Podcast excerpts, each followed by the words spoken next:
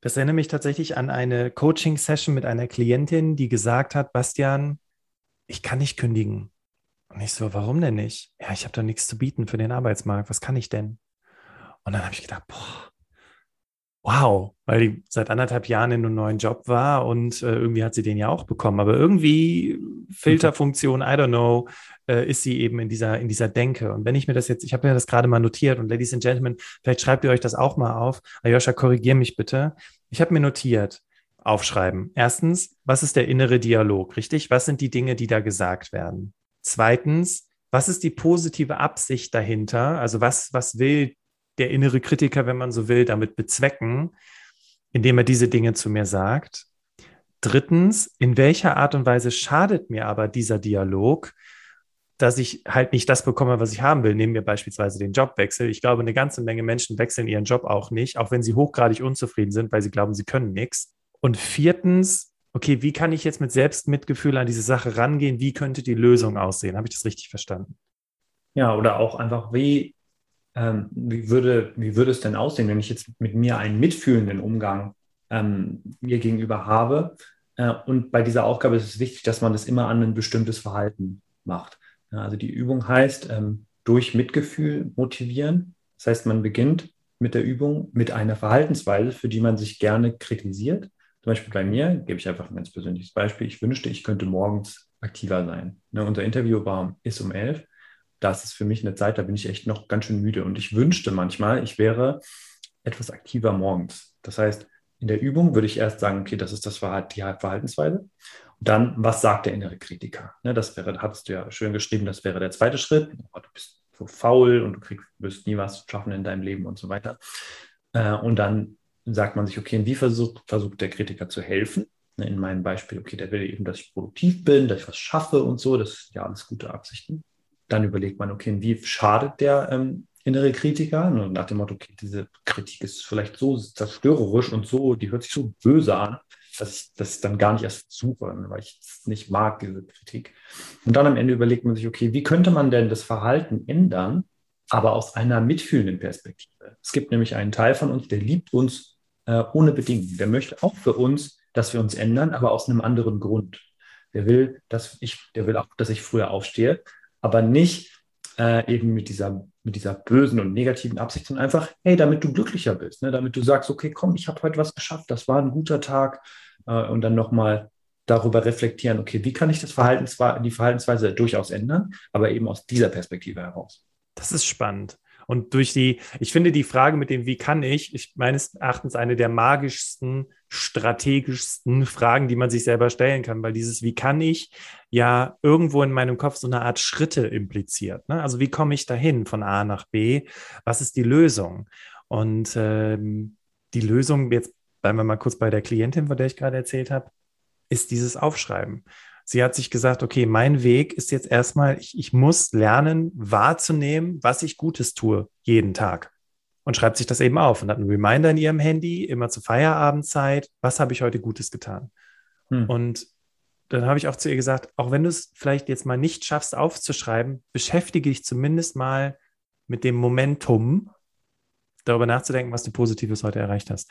Cool. Also Finde ich, finde ich richtig stark und ich muss ganz ehrlich sagen, Ayosha, ich muss dir aber schon eine Lanze brechen. Ne? Ich meine, du bist vor kurzem Papa geworden, also dass du dir nicht, dass du, äh, wenn du unruhige Nächte hast, äh, dann eben äh, auch sagst, okay, 11 Uhr ist jetzt nicht so meine Zeit. Das kann, glaube ich, jede Person, die hier zuhört, absolut nachvollziehen.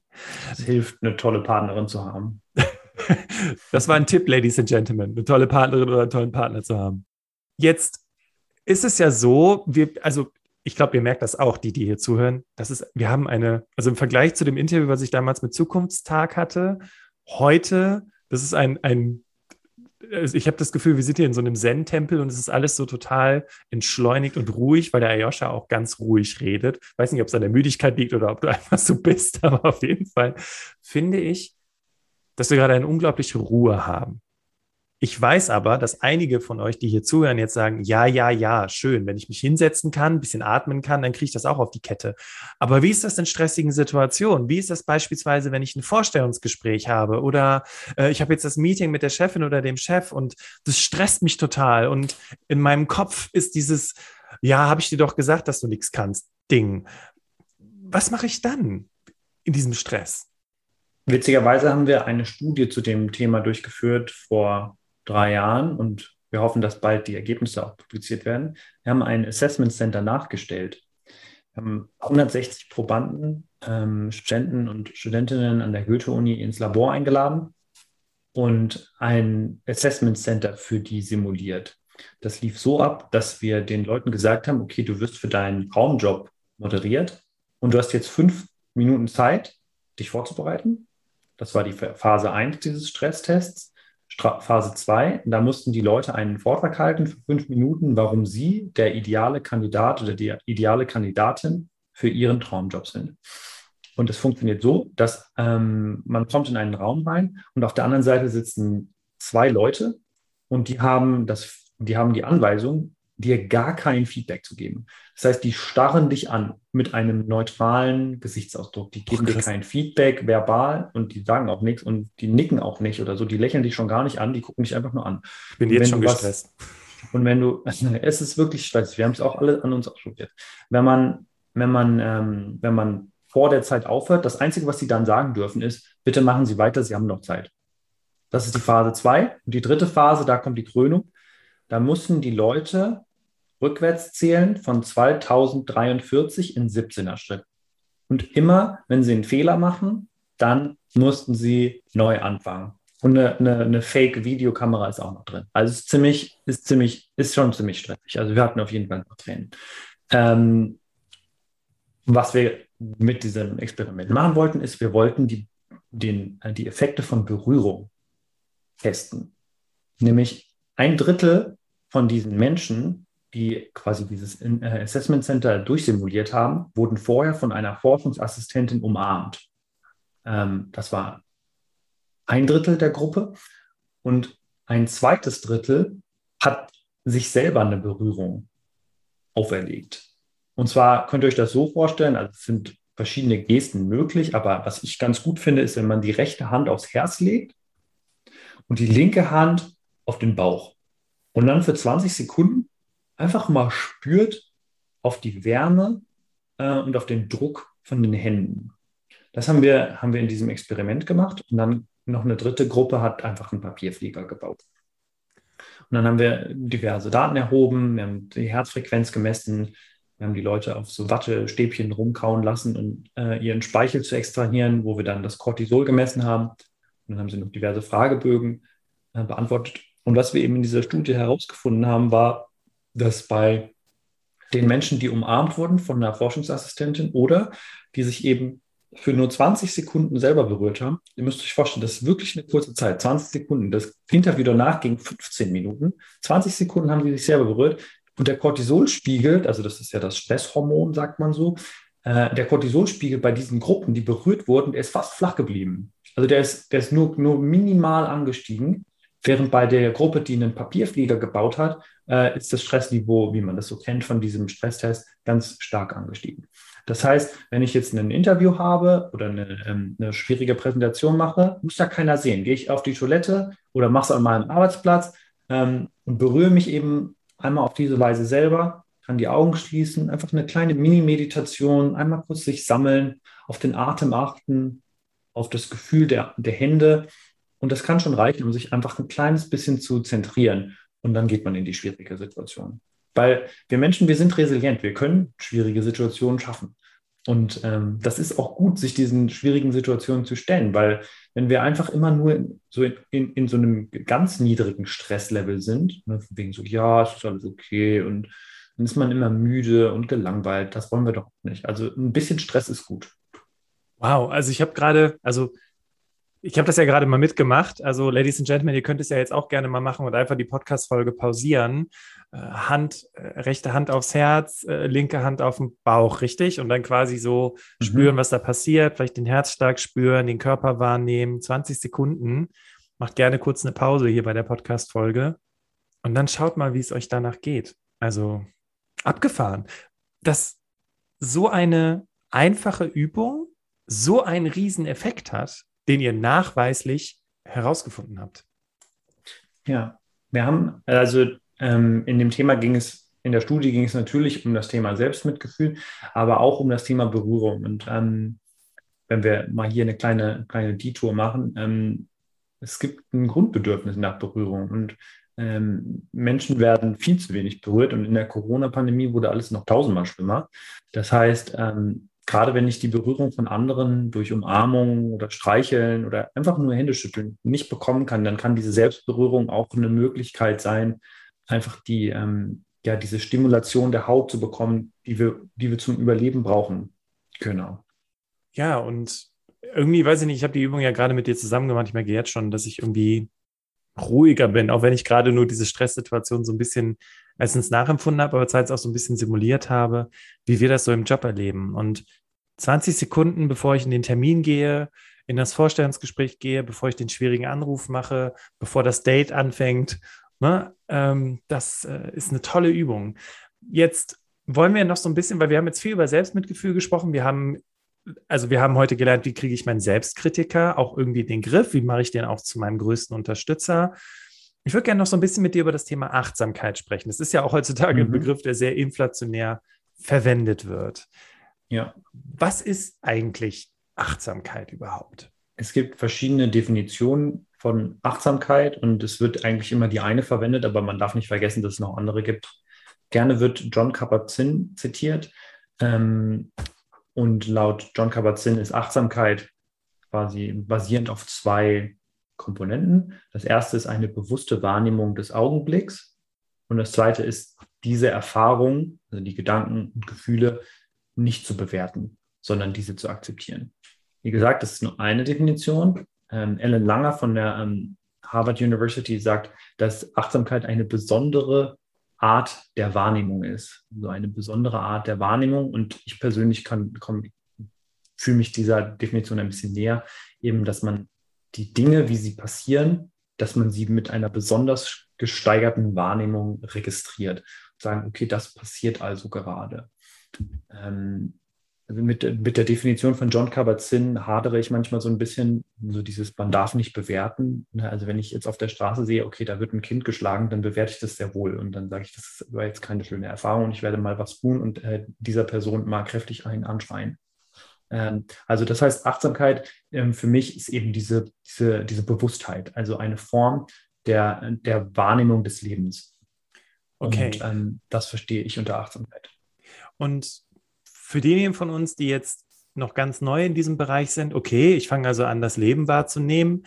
Ich frage mich dann gerade, wird es da nicht irgendwie stressiger, weil ich viel mehr wahrnehme und wir ja sowieso jeden Tag von tausend Millionen Dingen äh, genervt werden? Ich erinnere nur an den kleinen schwarzen Kasten, den wir ständig in unserer Hosentasche haben oder maximal 30 Zentimeter in unserer Umgebung liegen haben. Wenn ich, also, ne, so, dann denke ich mir so gerade, okay, aber wenn das diese Wahrnehmung, dann, dann kann mich das doch total überfordern. Oder habe ich da jetzt irgendwas ja, falsch verstanden? Das stimmt. Die Sache ist nur, dass aus Wahrnehmung auch Weisheit folgen kann und aus Weisheit kann Verhalten folgen. Das heißt, wenn ich jetzt spüre, okay, wenn ich hier ähm, wie, so ein, wie, so ein, wie so ein Hamster äh, meinen Instagram-Feed folge für 15 Minuten und ich merke so, oh, ich werde voll unruhig und voll gestresst und ganzen Leute mit ihren Urlaubsfotos und ich sitze hier in meiner Wohnung, äh, das macht mich total unglücklich, dann wäre ja die natürliche Response, das Handy mal zu schließen und ein Buch aufzuschlagen oder sich äh, dem, dem Partner zuzuwenden. Das heißt, wenn man ähm, mehr Achtsamkeit äh, in sein Leben versucht zu kultivieren und einigen wir uns mal auf eine ganz einfache, ich nehme die Gegenwart besser wahr. Ich nehme meine, meine Gedanken besser wahr, ich nehme äußere Einflüsse besser wahr, dann wird man einfach besser verstehen, ne? also aus dieser Wahrnehmung folgt verstehen, ähm, was, was tut mir gut, was tut mir nicht gut. Und dann wird man einfach ganz schnell sagen, okay, und diese Sachen einmal raus aus meinem Leben und diese Sachen einmal rein in mein Leben. Hm. Ne, es ist eine Form von mentalem Aufräumen. Wir haben halt wahnsinnig viel un unterbewusste Sachen, die so abgehen, äh, und, und glaubt mir, ich bin davon nicht frei. Also was ich mache auch ganz viele Sachen, die total ungesund sind und ich mache sie trotzdem. Aber dass man eben halt spürt, okay, hey, wenn ich jetzt das und das mache, dann ist das schlecht für mich. Dieses einfach das Wissen, okay, mache ich vielleicht ein kleines bisschen weniger. Ne? Also ich weiß, okay, wenn ich jetzt mir abends um 11 Uhr eine Fertigpizza reinziehe, dann kann ich schlecht schlafen. Einfach dieses Wissen, okay, esse ich die Fertigpizza vielleicht lieber um acht oder wann auch immer. Oder auch ah. nicht und mache mir einen Salat. Okay, verstehe. Gut, also wir haben jetzt verstanden, also wir haben jetzt einmal die Definition gehört, wir haben verstanden, was Achtsamkeit eigentlich wirklich bedeutet. Wir haben auch verstanden, dass es nicht zur Überforderung führt, sondern eher zum, zur Wahrnehmung und zur Veränderung des Verhaltens. Vielleicht jetzt noch so, wo wir so gerade so in Richtung Ende des Interviews gehen. Wie kann ich Achtsamkeit üben? Hast du da vielleicht ein paar Beispiele, ja. ein paar Übungen? Ja. Okay, ich mache eine lange Antwort mit zwei äh, mit zwei Dimensionen. Und zwar das erste ist Achtsamkeit in einer formellen Übung und das andere ist Achtsamkeit in einer informellen Übung. Also, wenn ich, wenn ich jetzt wirklich mehr Achtsamkeit haben will, dann reicht es nicht zu sagen, okay, ich will jetzt mehr Achtsamkeit haben. Das würde einfach nicht genügen. Also formelle Übung von Achtsamkeit ist das, was wir Meditation nennen. Meditation ist eine Form, ähm, wie ich Achtsamkeit kultivieren kann. Was ist Meditation? Es gibt so viele Arten von Meditation, das würde den Rahmen sprengen. Aber Meditation bedeutet immer, dass meine Aufmerksamkeit auf irgendein Objekt ähm, gerichtet wird. Das hört sich jetzt sehr abstrakt an, aber jede Meditation funktioniert so. Es gibt die meist verbreitetste Meditation, das ist die sogenannte Atemmeditation, die sehr viele Deutsche übrigens machen. Ne? 15 Prozent, bis zu 15 Prozent äh, der Deutschen geben an, dass sie relativ regelmäßig meditieren. Das heißt, dass ich einfach mit meiner Wahrnehmung äh, an, an meine Bauchdecke gehe und eben während ich gerade sitze, darauf ähm, fokussiere, wie sich der Bauch hebt und senkt. Das ist so das, was wir Atemmeditation nennen. Andere Meditationen äh, mit, einem, mit einem Wort, eine Mantra-Meditation oder ein Bild, an das man denkt, dass man Sätze äh, lauscht ne, durch eine geführte Meditation. Das ist alles eine Form, wie ich meine Aufmerksamkeit an ein Objekt hefte das ist eben so dieses, okay, mein Geist, der da, der ganz natürlich dazu neigt, immer von A nach B zu springen, ähm, dass man den an was festmacht. Und in der Meditation, wenn ich jetzt äh, eben sitze, dann ist, dann ist der einzige Schritt, also die ganze Meditation ist dadurch definiert, dass wenn ich abgelenkt werde, dass ich wieder zurückgehe an mein Objekt. Weil es gibt keine Meditation, ähm, in der die Gedanken nicht wandern. Das ist ein ganz, äh, ein, ein, ganz großer Irrtum. Leute denken immer, es hat was mit Entspannung zu tun und oh, ich denke immer so viel beim Meditieren, deswegen kann ich nicht meditieren. Das ist Meditieren. Meditieren bedeutet, ich werde abgelenkt und ich refokussiere mich. Und das Refokussieren ist die Achtsamkeit. Dieses, ah, ah ich bin gerade in Gedanken weg. Okay, aha, dann komme ich zurück. Ich sitze auf meinem Stuhl oder meinem Kissen oder meinem Bänkchen oder was immer. Und einfach zu sagen, okay, ich bin gerade in Gedanken äh, um das nochmal komplett zu machen, Meditation in drei Schritten. Erster Schritt, gerade sitzen, ne, weil wir wollen, dass unsere Haltung die Meditationsintention verstärkt. Gerade sitzen ist ganz wichtig. Zweitens, äh, Ganz kurz, ganz kurz. Ja. Äh, warum ist das so wichtig? Weil ich habe mich das immer gefragt äh, und ich habe gedacht, kann ich nicht einfach auch so ein bisschen also ne, gerade wenn man noch nicht so trainiert ist, dann ist es auch schwierig mit dem geraden Rücken. Sorry, Ladies and Gentlemen, das interessiert mich gerade brennend. Warum ist gerade Sitzen so wichtig? Alles gut. Äh, ja, das ist ganz wichtig tatsächlich. Also es gibt auch Meditationen, die macht man im Liegen, aber für eine Achtsamkeitsmeditation wäre das nicht geeignet. Und zwar deshalb, weil die, der ganze Witz von Meditation ist, dass wir mehr Gegenwärtigkeit in unserem Leben üben wollen. Das heißt mehr Präsenz. So, und wenn ich aber, wenn ich aber so slumpt und so zusammengebeugt in meinem Stuhl sitze oder auf meinem, in meiner Couch oder wie man sich vorstellt, dann, dann werde, dann wird mein Körper automatisch müde werden. Und dann wird es sehr viel schwieriger sein, diese Übung des Refokussierens zu machen. Deswegen, eine Übung ist, setzt euch an den Rand eures Stuhls. Setzt euch an, also wenn ihr kein, kein Meditationskissen habt, setzt euch an den Rand eures Stuhls und macht so viele gerade Winkel, wie ihr nur könnt. Mit euren Füßen äh, mit euren Knöcheln, mit euren Knien und mit eurer Hüfte und mit euren Armen. Das heißt, die Hände könnt ihr einfach auf die Knie legen. Der Kopf müsst ihr euch so vorstellen, als würde jemand mit einem, einer Schnur über euch stehen und den so hochziehen. Und dann sitzt ihr gerade, ist ein bisschen ungewohnt natürlich. Das ist der erste Schritt.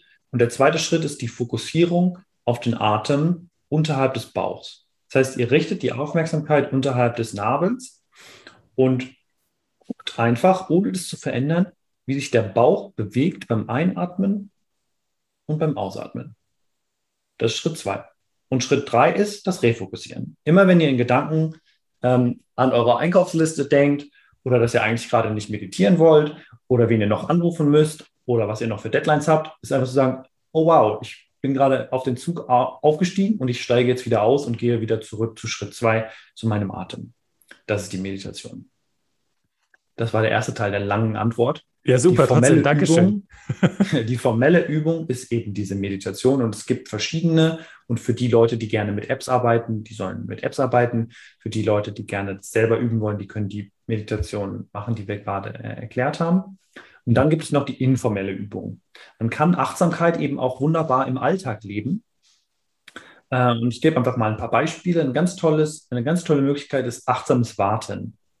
Ähm, wenn ihr bei einem Supermarkt an der Kasse seid, dann und Leute stehen vor euch, dann könnt ihr nirgendwo hin. Ihr müsst da jetzt warten. Und wenn ihr mal guckt in die Gesichter der Leute, dann werdet ihr sehen, dass das eine Situation ist, die viele Leute nicht so gern mögen.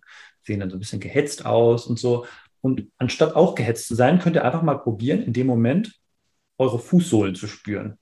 Oder auch wieder euch mit dem Atem zu verbinden. Und es führt, es geht so weit, dass, dass man manchmal ein bisschen in Lachen ausbricht über die Absurdität des Leidens, was wir uns da auflegen. Also wir sitzen in dieser Situation oder stehen wollen unbedingt bezahlen, um schnell nach Hause zu kommen, aber wir können sowieso nirgendwo hin. Das heißt, wir, wir haben gar keine Wahl. Wir sind da jetzt. Das heißt, wir können eigentlich auch glücklich sein. Wir, wir, wir stehen einfach. Ne? Man sagt im Zen, ich stehe jetzt einfach oder ich gehe. Das heißt, einfach in dem Moment, wo ich warte, zum Beispiel in einem, an einer Ampel ist auch ein gutes Beispiel oder in einem, äh, auf einer Rolltreppe oder in einem Aufzug, einfach mal ähm, die, den Fokus auf irgendeine Körperempfindung legen zum Beispiel die Hand auf, dem, auf der äh, Reling von der Rolltreppe oder die Füße auf dem Boden äh, von der, von der Ampelkreuzung oder vom Aufzug. Einfach kurz dieses Verbinden damit und ihr werdet, äh, werdet, ihr werdet lachen teilweise, was das für Effekte hat. Das fällt mir noch ein. Und dann gibt es noch ähm, äh, einfach den achtsamen Alltag. Ich kann ähm, achtsam das Geschirr spülen. Ich kann das so, ja, so völlig ähm, geistesabwesend machen. Oder ich kann mit meiner Aufmerksamkeit den Abwasch machen auch da äh, probiert einfach mal aus, was passiert, wenn ihr das tut. Ich glaube, da freut sich Partnerin, Partner, wenn wir anfangen, achtsam den Abwasch zu machen und die das nicht machen müssen. Absolut. Finde ich cool. Ja, stark. Also ich fand, ich weiß nicht, wie es euch gerade erging, aber ich war schon, äh, ich war schon so in diesem, in diesem Achtsamkeitsmoment, während Ayosha sagte, ja, spür mal deine Füße.